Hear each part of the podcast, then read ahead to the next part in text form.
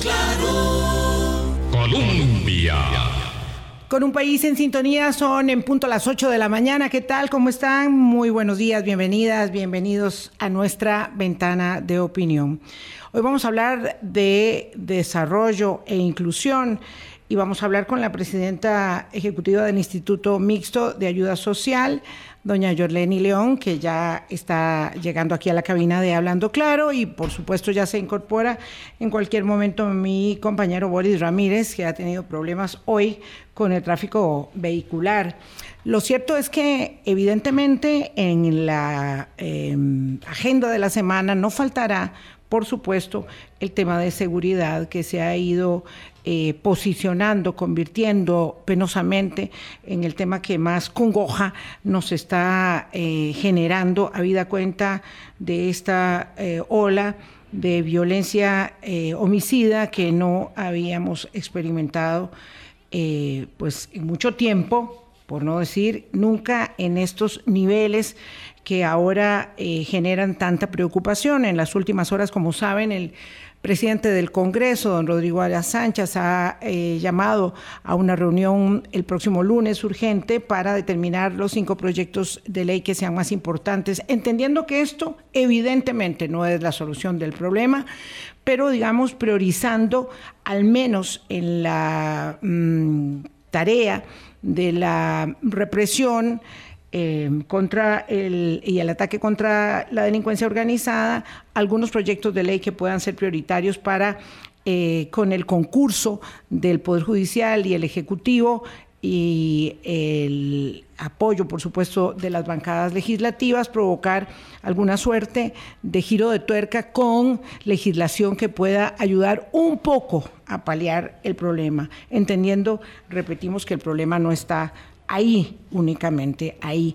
Y por supuesto el presidente de la República reaccionó rápidamente anoche con un mensaje eh, en el que indicó que en abril va a presentar también un paquete de proyectos de ley a la Asamblea Legislativa para eh, pues el mismo, pareciera el mismo, el mismo propósito, en la misma línea. El tema lo tenemos instalado en las condiciones, esas que el ministro de Seguridad establece como las que están debajo de la punta del iceberg, las condiciones eh, digamos, estructurales que están provocando la pobreza, que son las condiciones de la exclusión, que son las condiciones de la cada vez más compleja disposición de oportunidades para tantas personas que en el país la están pasando mal. Y bueno, de eso nos toca hablar con eh, la presidenta ejecutiva, doña Yoleni. Muchas gracias. Véngase para el micrófono, por favor, véngase cerquito.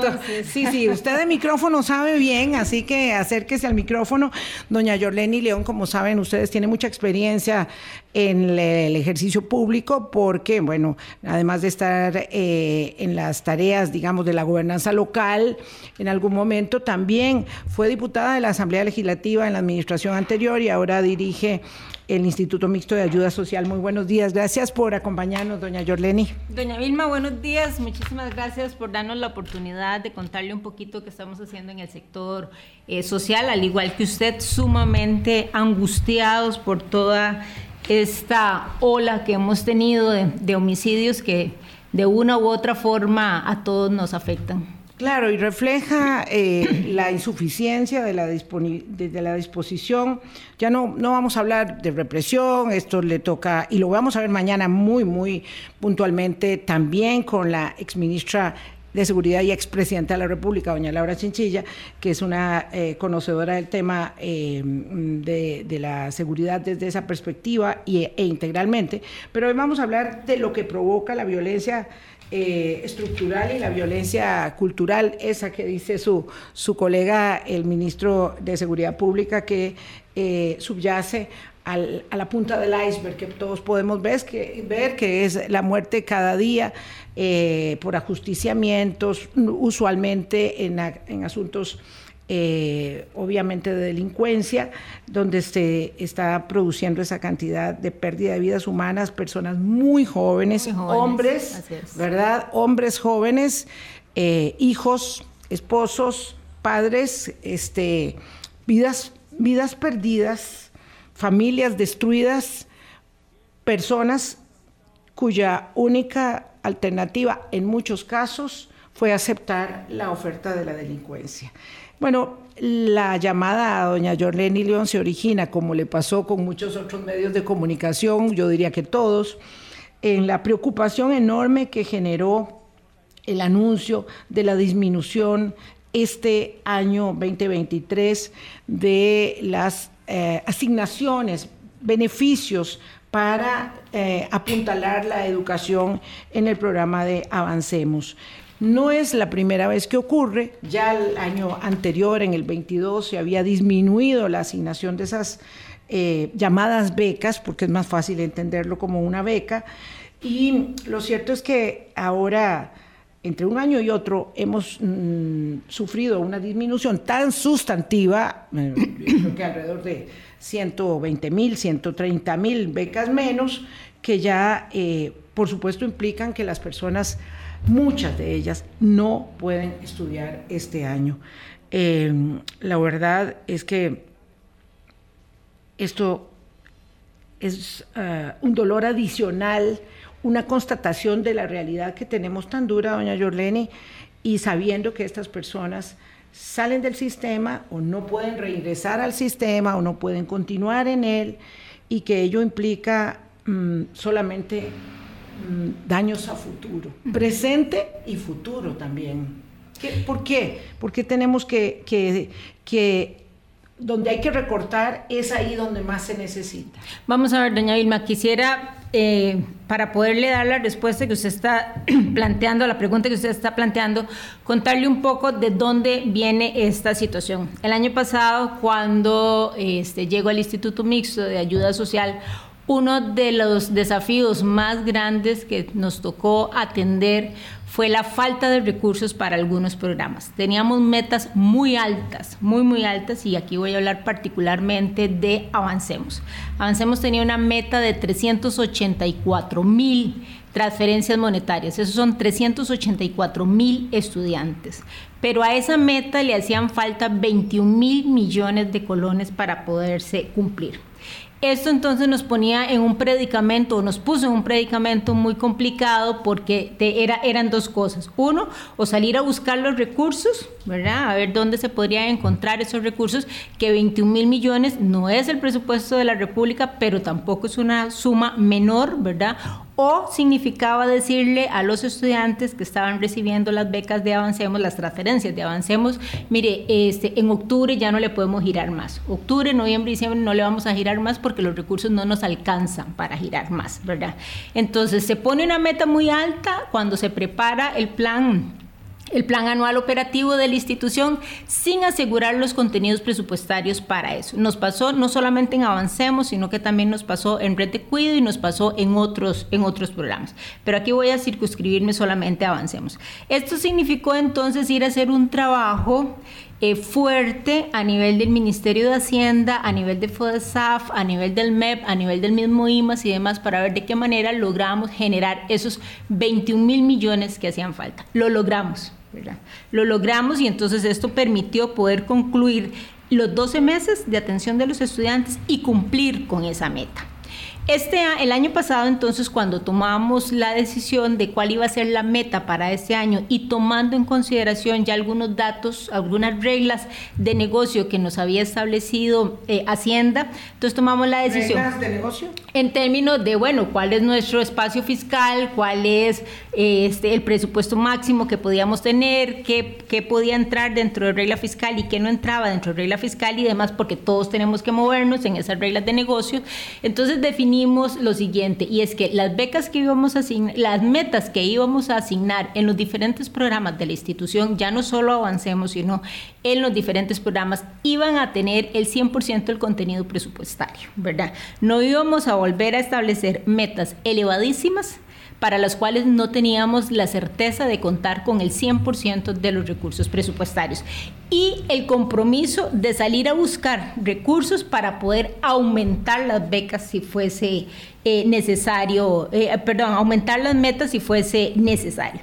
Entonces, eso generó una disminución, obviamente, de esos este, 105 mil transferencias monetarias que se dejaron de atender con respecto a las 384 mil o 383 mil transferencias del año pasado con respecto a las 278 mil que este año estamos, eh, que este año definimos. Y, repito, esto con el objetivo de asegurarle a los estudiantes que una vez que son eh, incorporados dentro del programa Avancemos, tienen asegurados los recursos para ser atendidos a lo largo de los 12, de los 12 meses. Tenemos 105 mil, eh, por tanto, estudiantes con asignaciones, eh, sin asignaciones. Sí, pero, pero perdón, tal vez si me lo permite acotar, vamos a ver, este, dentro de estos 105 mil, también es importante señalar que hay un grupo de estudiantes que ya concluyó su estudio, ¿verdad? que ya salió del colegio. Que terminó.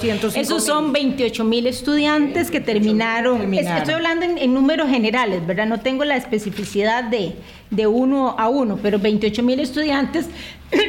también tuvimos más o menos entre 8.700 y 9.000 estudiantes que pertenecían al famoso eh, FONAVE, un programa que se cerró por ley. Estos estudiantes eh, tenían que actualizar sus datos en la institución para ver si efectivamente estaban en condición de pobreza pobreza extrema. A los estudiantes se les hizo una serie de comunicados para ver si efectivamente estaban en esa condición, los estudiantes no se acercaron a actualizar sus datos, entonces ahí hay un grupo de 8.700, 8.000 900 estudiantes, más o menos, ¿verdad? Ellos tenían que ir a la institución, ¿verdad? La institución no podía ir a ellos. Vamos a ver, es que son, eran más o menos 9000 estudiantes y se les comunicó tres veces que por favor se acercaran a la institución. Cuando digo a la institución, estoy hablando a cualquiera de las 37 oficinas que están en todo, en todo el país para que hicieran el trámite ah, respectivo 8 mil, más o menos hay por ahí. 8000, 9000 estudiantes están en esa, en esa situación. En términos, eh, digamos, mm, grueso,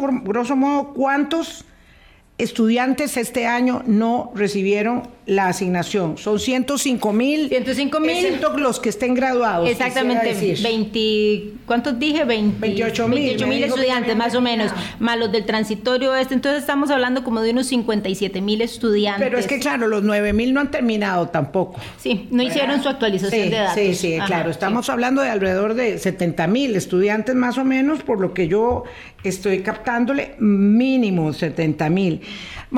Yo entiendo ¿verdad? Y desde este otro lado, ¿no? Del escritorio donde usted se encuentra, que uno puede decir eh, por qué lo hicieron de esta manera.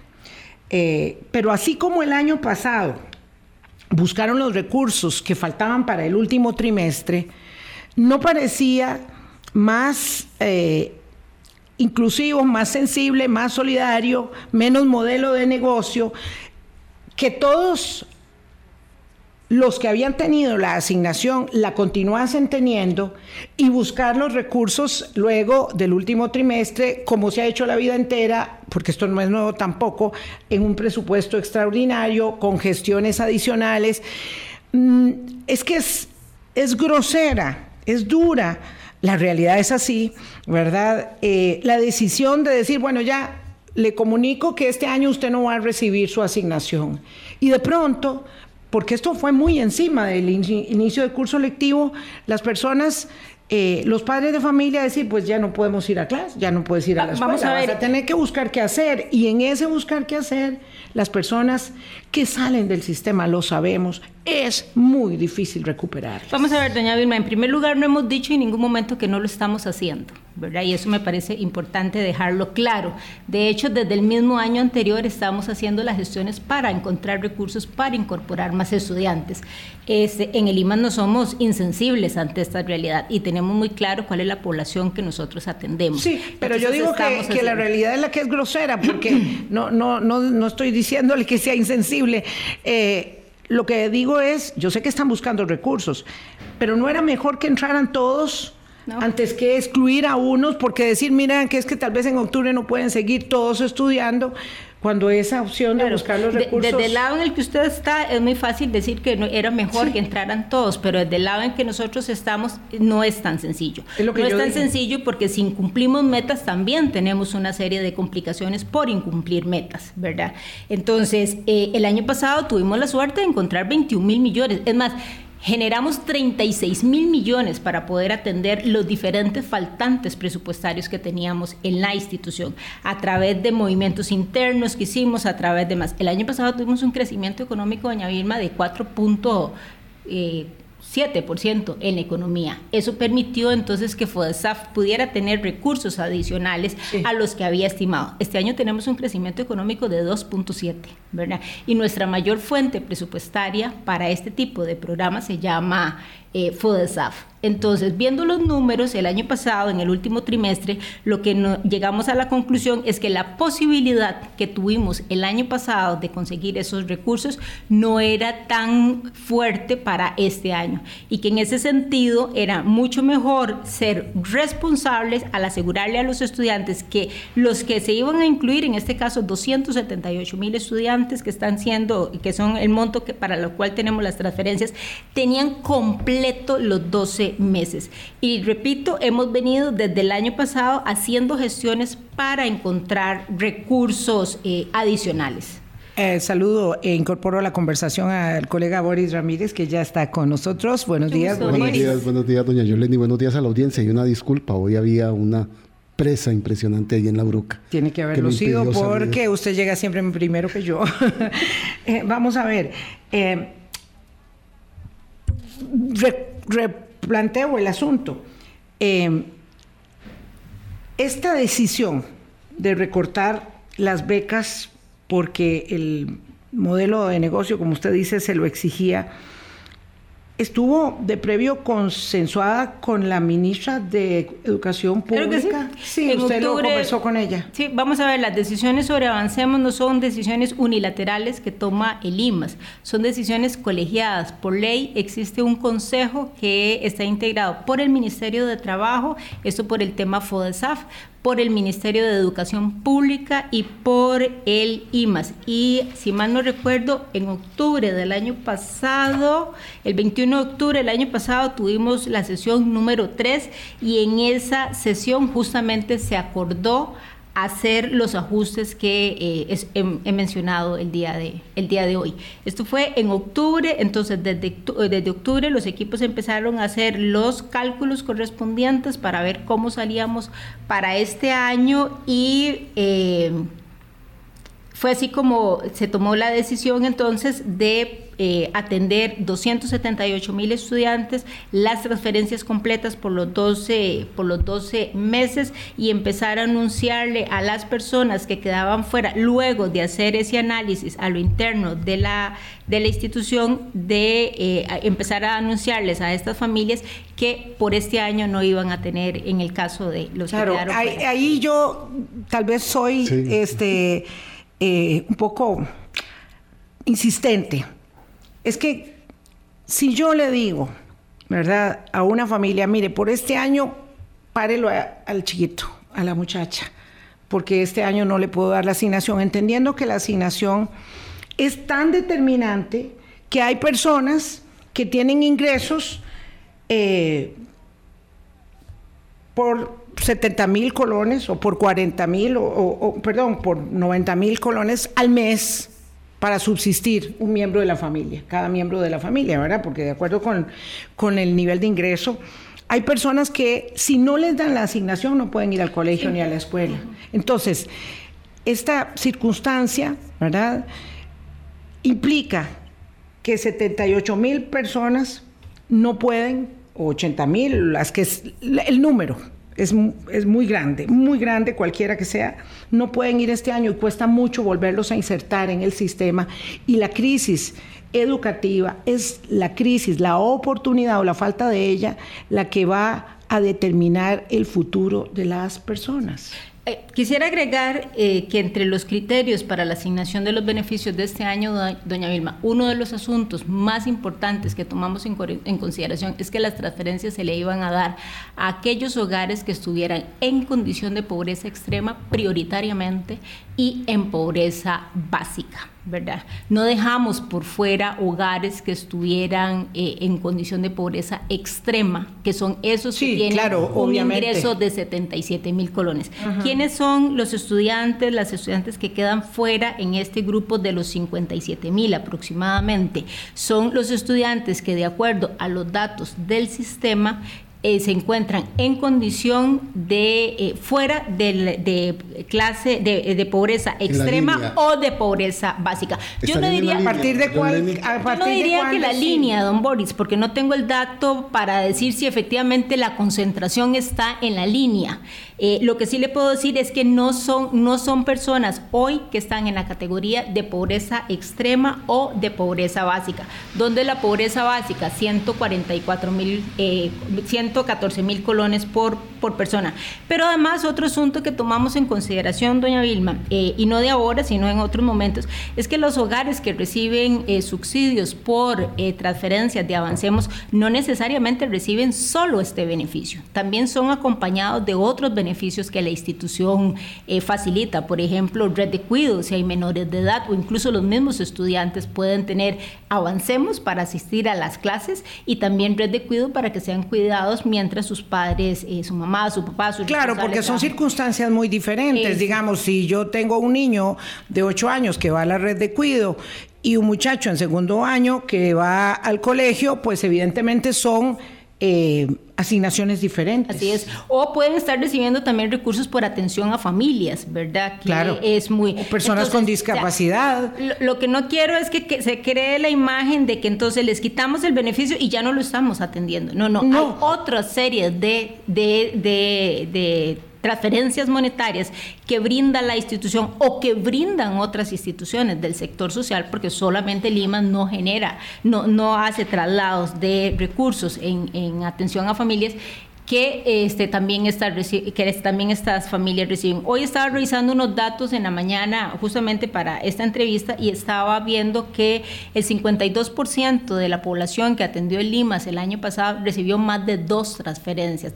más de dos transferencias significa ser atendido por más de dos programas, este, mm. en particular. Claro, porque aquí estamos hablando de las condiciones eh, enormes que atraviesan vulnerabilidades, no una vulnerabilidad. Vamos a la pausa y venimos ya. Con Vilma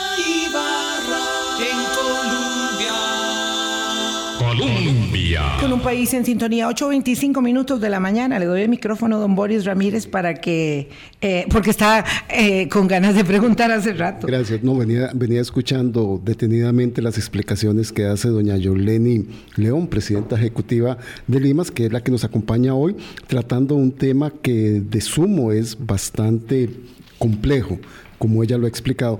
Doña Yoleni, me queda una enorme duda. Eh, durante muchos años, en los últimos ocho, ocho años, siete años, eh, la política pública de Costa Rica creó una serie de instrumentos que permiten tener una revisión muy pormenorizada y focalizada de las personas y de las familias que son beneficiarias de programas de ayuda, de asistencia. Este, ¿Están funcionando los mapas sociales? ¿Están funcionando las personas cogestoras? ¿Está funcionando el Cineruber? Lo sé que sí. Este, como para tener, porque se había logrado, ¿verdad? Establecer esa línea de seguimiento que deben tener estas familias y estas personas para tener la asistencia. Sí, efectivamente, don Boris, como usted bien lo señala, cada vez más el sector social hace más uso de la tecnología para tomar decisiones. Por ejemplo, todo este trabajo que se hizo en Avancemos y demás fue a partir de información generada por el CINERUBE, ¿verdad? Gracias a la información que, cada, que está ahí y que además tratamos que sea información muy actualizada y lo más completa posible desde diferentes instituciones, es que logramos tomar estos y a, datos. Y a partir de esas técnicas, ¿qué seguimiento le están dando a estas 55 mil personas que no están recibiendo la asignación beca de Avancemos para poder conocer cuál es realmente su condición actual o en el mediano plazo para poder darle ese seguimiento. Y sería muy interesante saber de esas 57 mil cuáles entraron al sistema educativo o si la gran mayoría se quedaron fuera. Eso podemos saberlo cuando el MEP nos facilite el primer censo educativo, que sale a finales de marzo. Esa es la verificación que hace el MEP para saber quién está o no está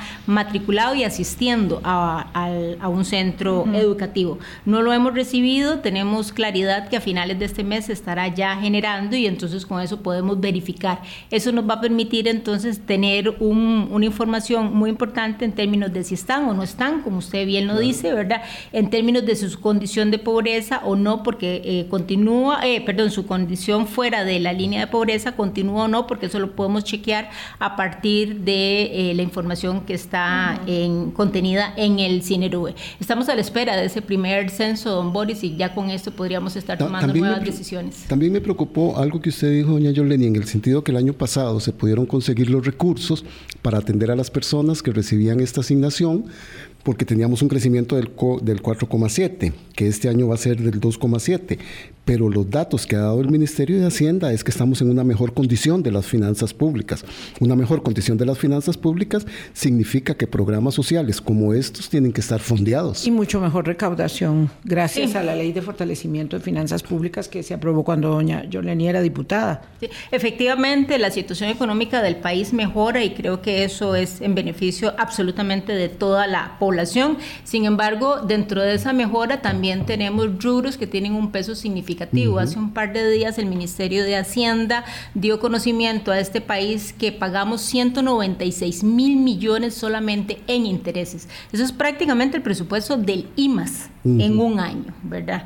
Eh, eh, teníamos 18 años de no pagar sumas tan exorbitantes de intereses. Por, vencimiento, claro. Por vencimiento. el, señalaba el Ministerio de Hacienda que se debía a dos asuntos. Uno, tasas de interés muy altas con las cuales se habían hecho negociaciones en el pasado y que entonces eso ocasionaba este, esos pagos. Y lo otro tenía que ver con una acumulación de deudas a las cuales hay que hacerle frente, ¿verdad? Entonces, si bien es cierto, las finanzas mejoran, también es cierto que tenemos rubros dentro de de ese presupuesto que son significativos y eso hace entonces que todos tengamos de una u otra forma eh, que salir adelante con los recursos que tenemos disponibles. Y una decisión como la que tuvo que tomar el IMAS en el caso de Avancemos, de ahí se complica también porque de, denuncia la Contraloría General de la República que este año es el presupuesto más bajo que ha tenido el Ministerio de Educación Pública desde el año 2015.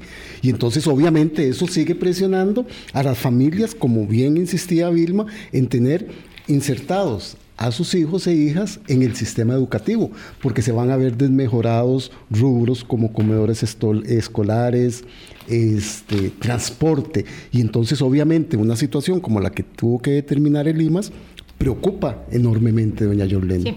Este, quiero resaltar que esta no es una decisión unilateral, no fue una decisión unilateral de Lima, sino que hay un cuerpo colegiado establecido por ley que es el que toma las decisiones, ¿verdad? Entonces aquí eh, nos sentamos Ministerio de Trabajo, MEP y el IMAS a tomar estas decisiones. Lo otro, para el caso particular de Avancemos, el presupuesto MEP en el Avancemos eh, de los 85.300 representa 22.698 millones de colones hay 46.500 millones que vienen de fuente FODESAF, que además están fuera de regla fiscal, y también hay otros que vienen de, eh, estos, perdón, que acabo de mencionar, son MEP FODESAF, y hay otros que vienen solamente de FODESAF, que son 15 mil millones de colones. En términos generales, 78, 72% del presupuesto de Avancemos para el 2022 están fuera de regla fiscal y un 27%, 28% aproximadamente están dentro de la regla, dentro de la regla este, fiscal. Eh, entonces, concretando la respuesta a su pregunta, efectivamente el MEP ha tenido una estrechez económica, pero esto, esa estrechez en términos del presupuesto total de Avancemos tiene una repercusión, pero digamos que no es la repercusión relevante para haber tomado la decisión que se toma, porque es solamente una, una parte de la totalidad del presupuesto que tenemos disponible. Sí, eh, a veces es tan complejo, ¿verdad? Cuando de, los números son muy fríos, hacer una ponderación de, de, cómo asegurar la inversión social cómo asegurar nuestra inversión social, que es determinante cuando los organismos financieros internacionales también nos reclaman que no descuiden la inversión social, ¿verdad? El BID, la CEPAL, todos los organismos, ojo, ojo, que estamos en una gran crisis, ojo que se, esta acumulación de crisis tras crisis que hemos tenido nos obliga a eh, no bajar la guardia con la inversión social, pero en definitiva es es la que es la que se perjudica, es la que se está restringiendo. Ahora, yo entiendo bien que las digamos potestades de ley de Limas van a atención de pobreza y pobreza extrema, o pobreza extrema, en realidad lo que dice la ley constitutiva, me parece. Pobreza y pobreza extrema. Eh, eh, de Limas.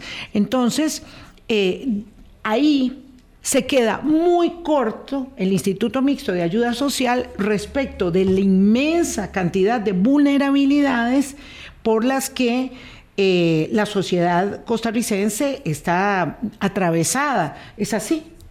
Vamos a ver, de acuerdo a los datos del CINERUBE, nosotros en este momento tenemos en el país aproximadamente un 12% de la población que se encuentra en vulnerabilidad. El IMAS atiende un 23% de la población que se encuentra en condición de, pobreza, ¿verdad? Pero una este cosa y la otra no son, ¿verdad?, eh, homologables para que la gente no se enrede, porque diría, bueno, está atendiendo el doble de los que están, de los que están necesitando. No, eh, son diferentes, son diferentes, categorizaciones. Bueno, es que esto es muy importante. No es lo mismo una persona en abandono que una persona que necesita un subsidio para la educación. No es lo mismo una persona con discapacidad. No es lo mismo un adulto mayor. Esas poblaciones no están cubiertas por el Instituto Mixto de Ayuda Social. No necesariamente, porque si no están en pobreza ni pobreza extrema, están atendidos en otros programas de la institucionalidad del país país. Así es, por ejemplo, la Junta de Protección Social atiende una cantidad de, población importante que está en vulnerabilidad. Claro. Con ABDIS atiende vulnerabilidad. Entonces, el hecho que Limas no los atienda no significa que, estén desatendidos por el resto del país. Claro. Pero quisiera devolverme a un comentario que usted hace, doña Vilma, con respecto a la frialdad de los datos, ¿verdad? Este, y con respecto a, la, a los compromisos que como país asumimos ante organismos internacionales. Eh, yo doy cuentas al Fondo Monetario Internacional sobre todo lo que es la inversión social de todo el sector social.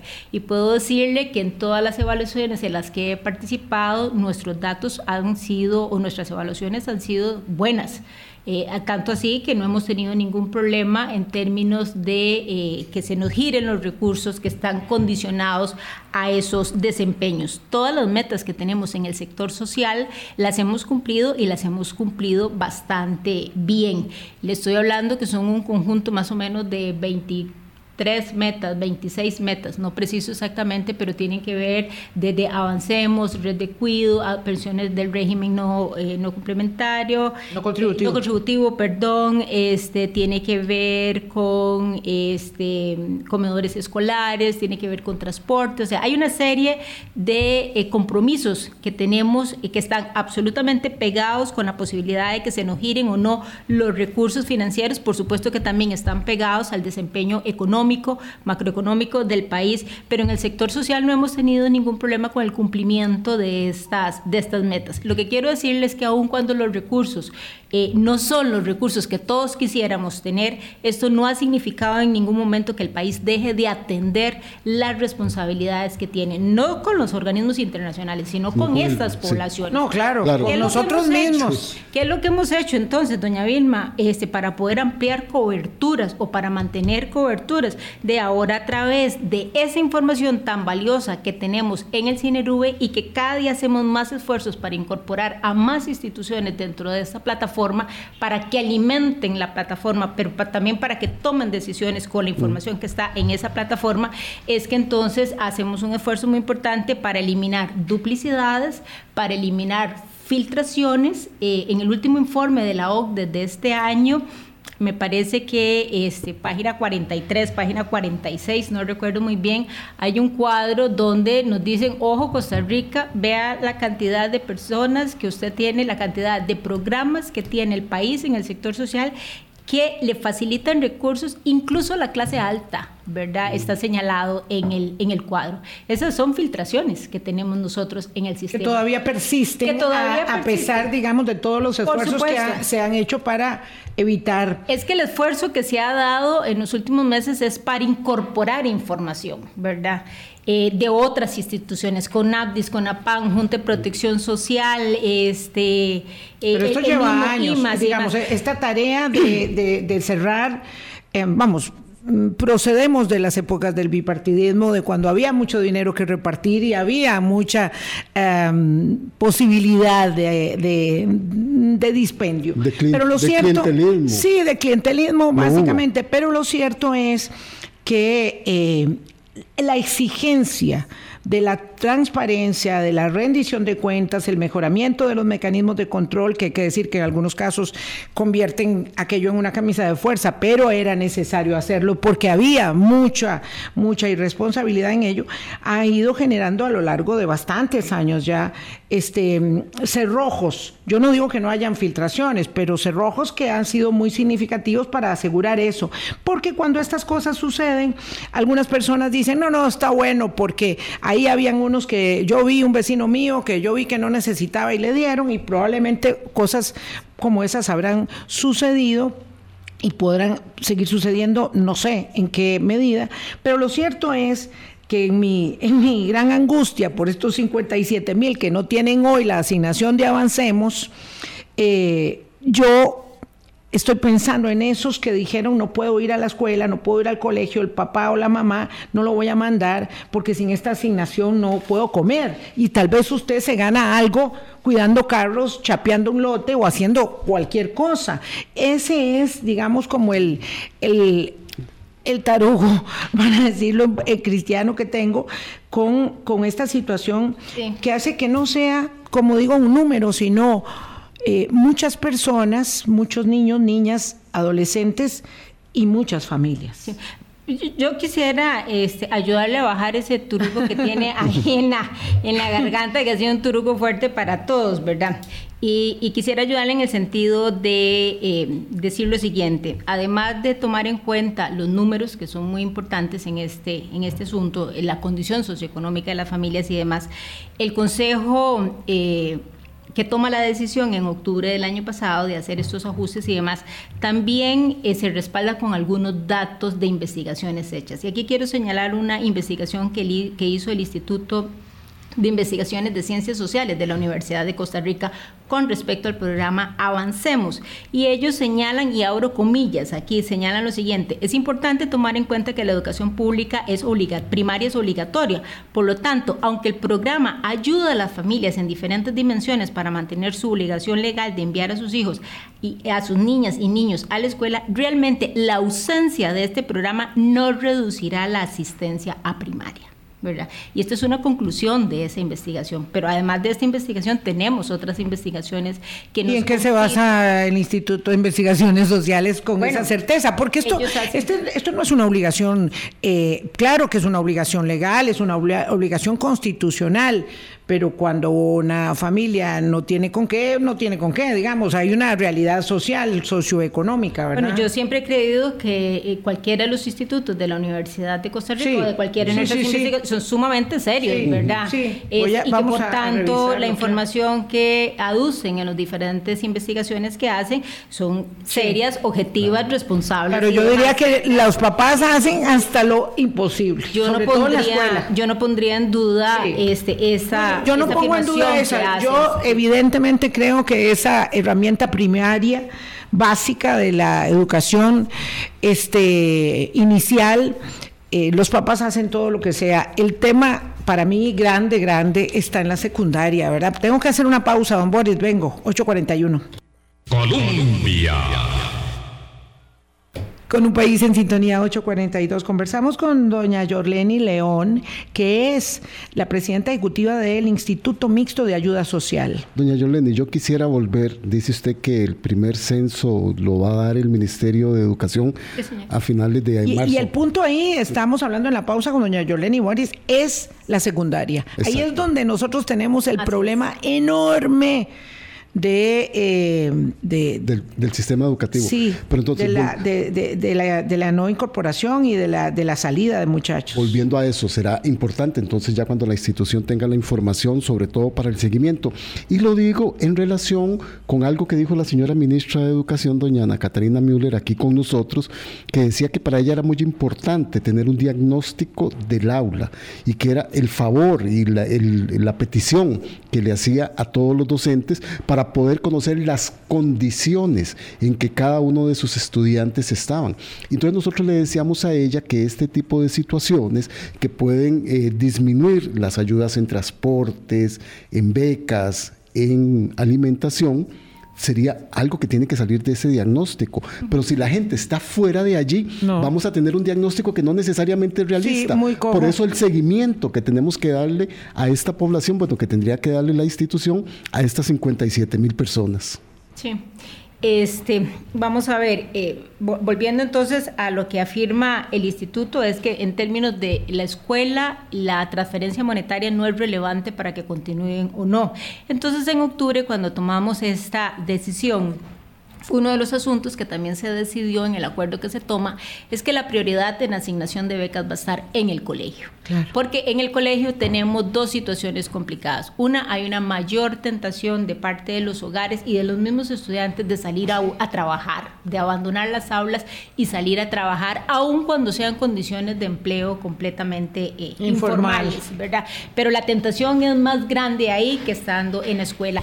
Y lo segundo es que este país ha hecho una inversión muy grande en educación y en una transferencia monetaria como Avancemos y demás en... Eh, eh, transporte, eh, alimentación y demás, pero no logramos graduar a los estudiantes en la, en la cantidad que quisiéramos a nivel de secundaria. terrible, Entonces, este año un alto porcentaje de las transferencias monetarias están destinadas a estudiantes de secundaria, mm. para que estos hogares no tengan esa o, la tentación de sacar a sus hijos del sistema educativo sea menor, sea menor y de esa manera logren estos muchachos y estas muchachas poder llegar al noveno del colegio y del noveno pasar hasta finalizar su ciclo eh, educativo de cinco o de seis años, dependiendo la modalidad académica. Hoy en, el, en, la, en, la, administración pública, si usted quiere ser conserje, necesita tener el quinto año de colegio aprobado, ¿verdad?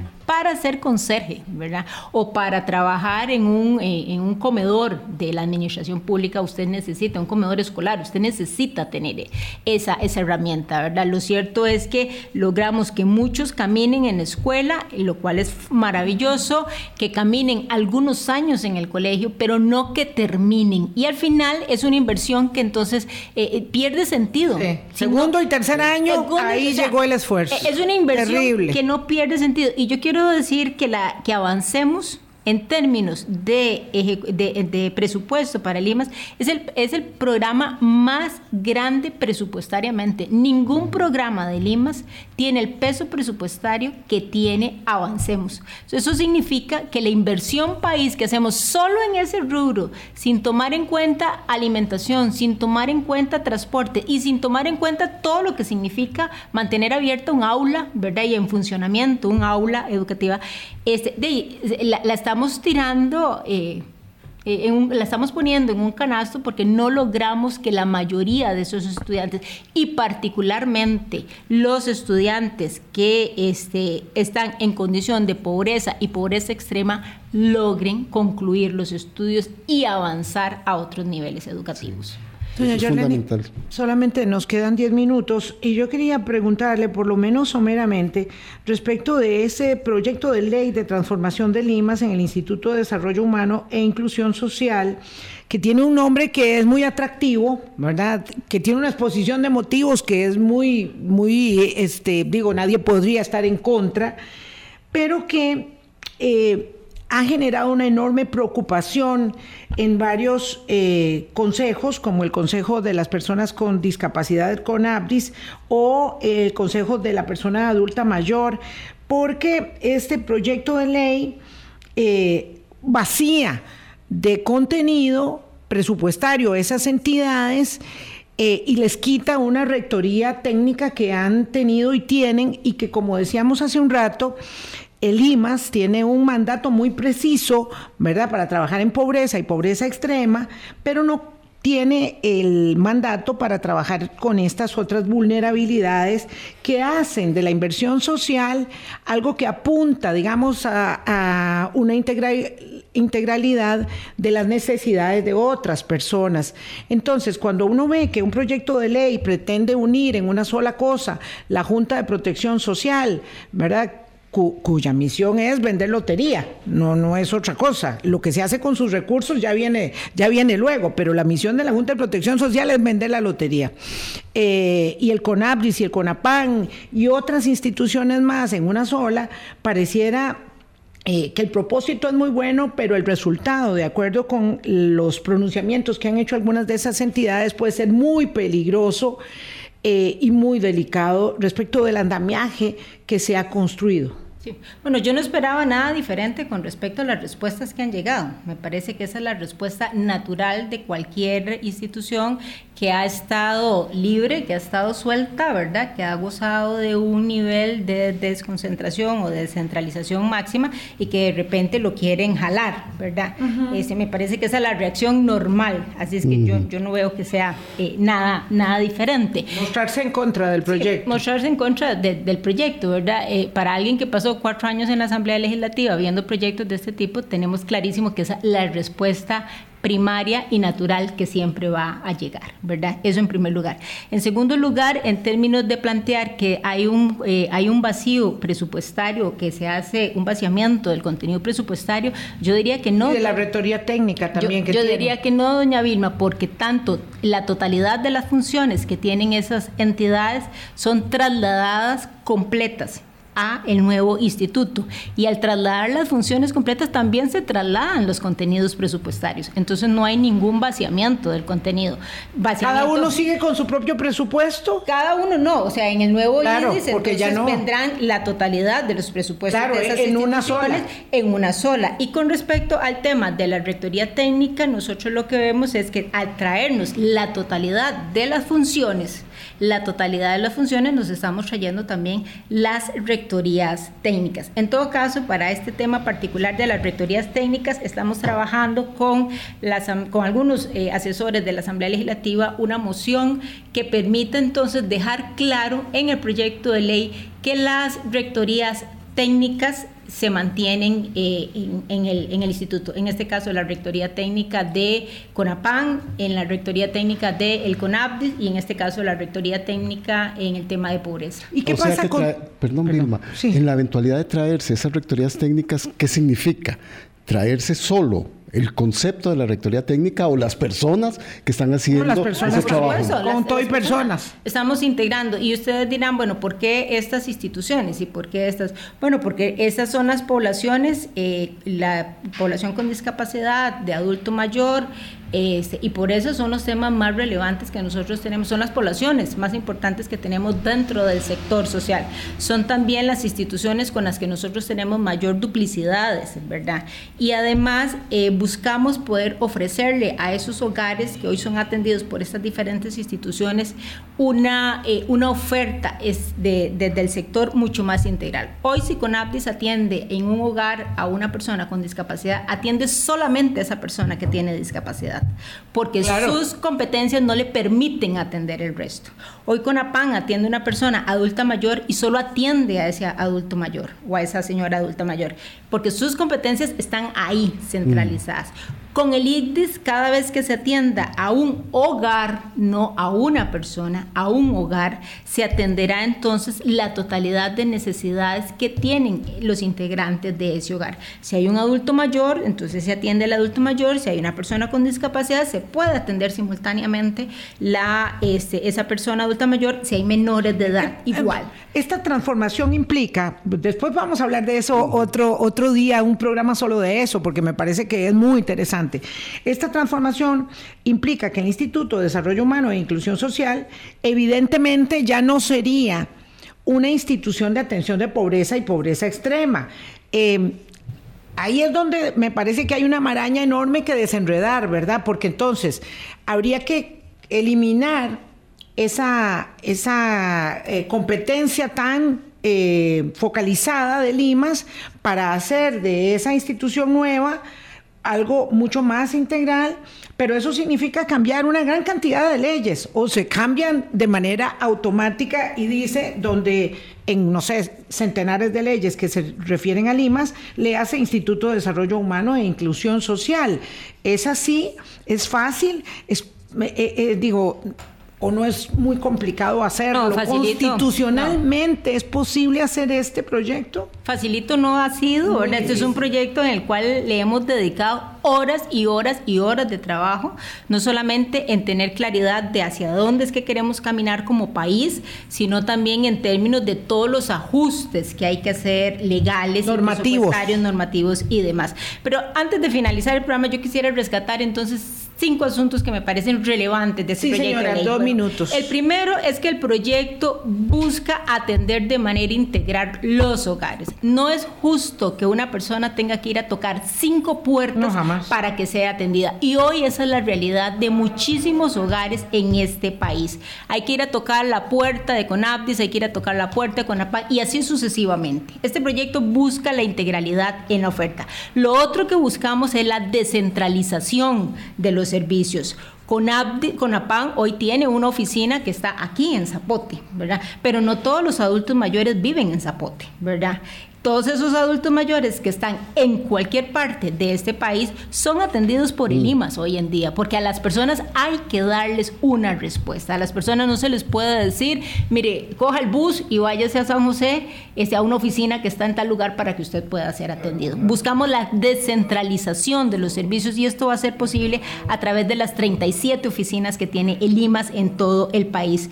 Logramos algo que es muy importante, eh, este, doña Vilma, y es el poder pegar la política pública con el contenido presupuestario, que hoy eso no sucede, ¿verdad? Hoy el contenido presupuestario del tema social está puesto en un montón de bolsas pequeñitas y todas esas bolsas presupuestarias absolutamente independientes. Entonces es imposible poder atender el tema de la pobreza cuando usted como gobierno dice vamos por aquí, vamos a darle prioridad a estas atenciones, pero el contenido presupuestario y las decisiones están desperdigadas en diferentes instituciones. Y Después podemos hablar de este tema. Me parece eh, interesantísimo, porque lo cierto es que el rediseño del aparato institucional costarricense no ha sufrido ninguna modificación, pues en décadas, en décadas, eh, y ahora hay en curso como varias iniciativas, esta del sector social, una que tiene que ver con la producción, otra que tiene que ver con eh, la vivienda y, y áreas todas relacionadas pues obviamente con el desarrollo que el país requiere en el siglo XXI. Muchas gracias por haber venido, doña Yorleni León. Nos vamos. Nos escuchamos y nos vemos mañana. Mañana con doña Laura Chinchilla hablamos de seguridad ciudadana. Chao.